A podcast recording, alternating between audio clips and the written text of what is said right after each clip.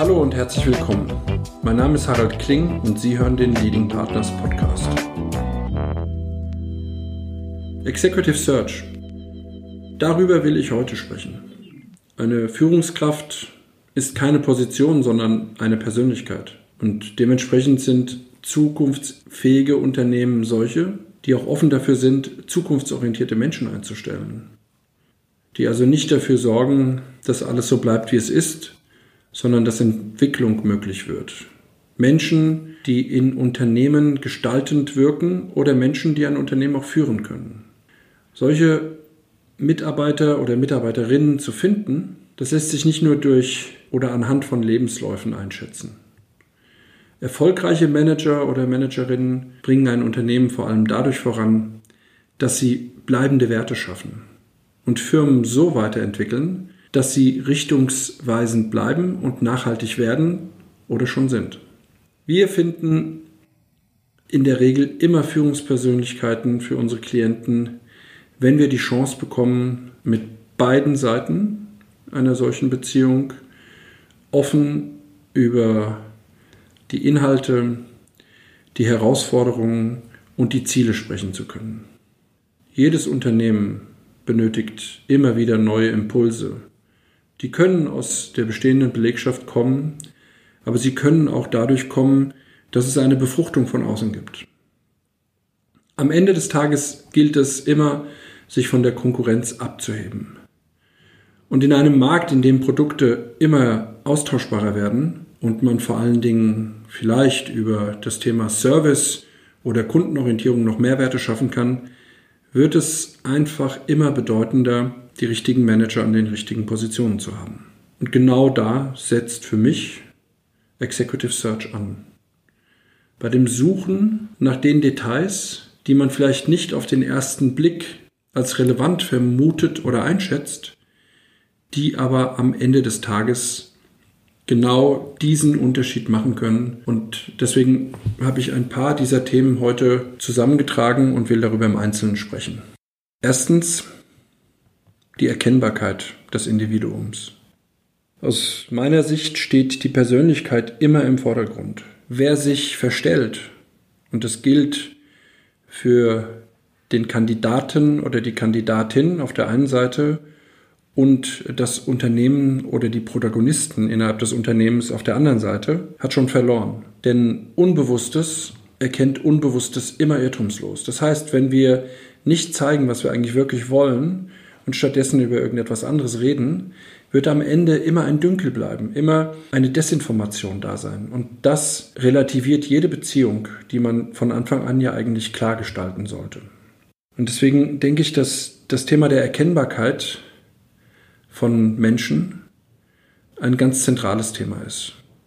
Wenn wir uns mit möglichen Kandidaten unterhalten, ist es zunächst einmal außerordentlich wichtig zu verstehen, wo der Mensch herkommt, wie er sich verhält, was ihm wichtig ist und das auch gut und gerne zunächst einmal im privaten Umfeld.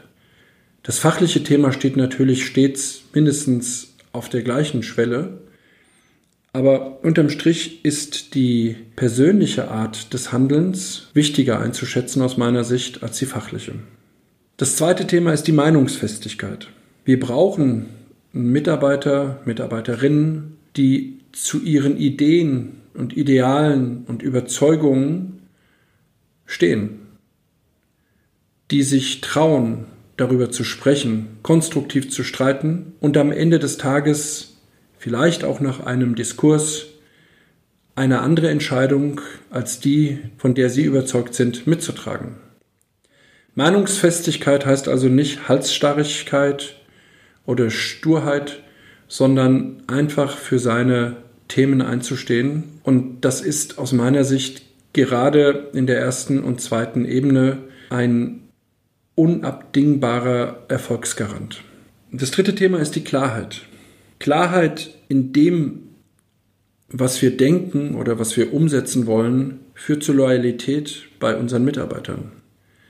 Wenn sie merken, dass man offen und authentisch spricht und Ideen entwickelt und sie dann auch umzusetzen sucht, dann ist das unter dem Strich immer besser, als zu versuchen, Wahrheit zu gestalten.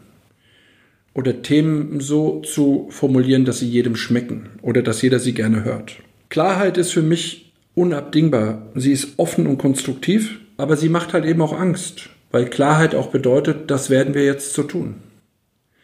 Wenn äh, mögliche Ergebnisse von langen Diskursen am Ende des Tages dazu führen, dass man in einem Unternehmen Entscheidungen umsetzt, die vielleicht auch Abbau von Stellen oder Restrukturierungsmaßnahmen bedeuten, dann ist die Klarheit immer noch konstruktiv, aber die Mitarbeiter werden sehr unterschiedlich darauf reagieren.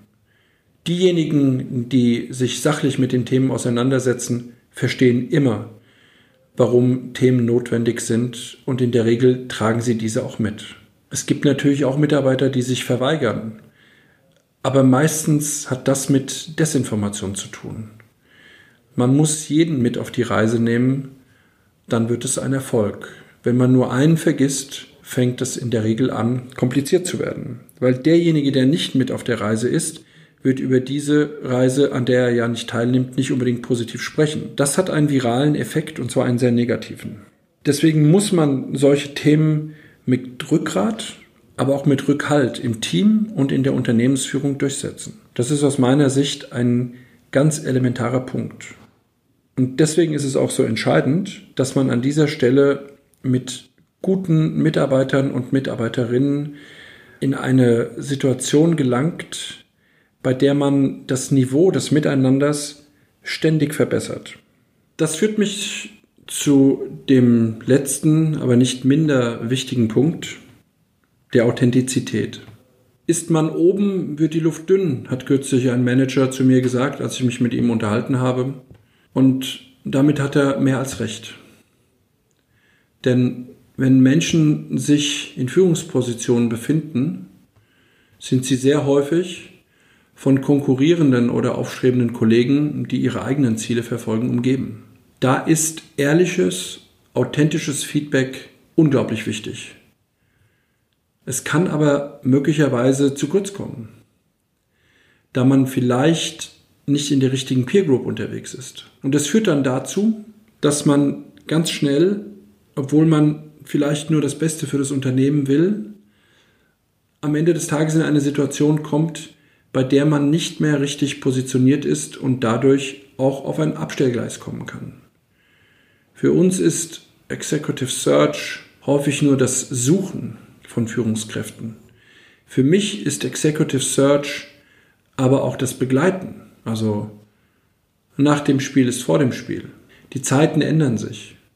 Digitalisierung, gesellschaftlicher Wandel, die aktuellen Thematiken, die wir mit Covid-19 haben eine völlig neue Generation von Arbeitern und Angestellten, die vielleicht weniger klassische Werte mitbringen, benötigen ein neues Denken und bilden eine neue Herausforderung. Unter anderem in der Gestaltung von Arbeitsprozessen, in der Organisation und auch in der Bewertung der Mitarbeiter und Mitarbeiterinnen. Denn am Ende des Tages ist die Summe, wie Menschen über Unternehmen im Einzelnen denken, das Herz oder der Kern der Firmenkultur. Und das wiederum ist die Basis für das Verbundensein der Führungskräfte. Man muss sich auf Augenhöhe begegnen, wenn man das erfolgreich machen will. Es hilft auch nicht mit einer tollen Toolbox, Methodiken und Techniken zu schauen, warum jemand ist, wie er ist, sondern es ist viel wichtiger, Menschen dabei zu begleiten, dass sie sich verändern können, dass sie komplexer und komplementärer denken können, dass sie die Meinungen von anderen zulassen, dass sie wertebasiert, vertraulich, mit Toleranz und Würde sprechen und dass sie am Ende damit der Grundstein sind für den weiteren Erfolg von Unternehmen. Da bin ich mir ganz sicher. Vielen Dank für Ihr Interesse. Bei Fragen erreichen Sie mich unter leadingpartners.de.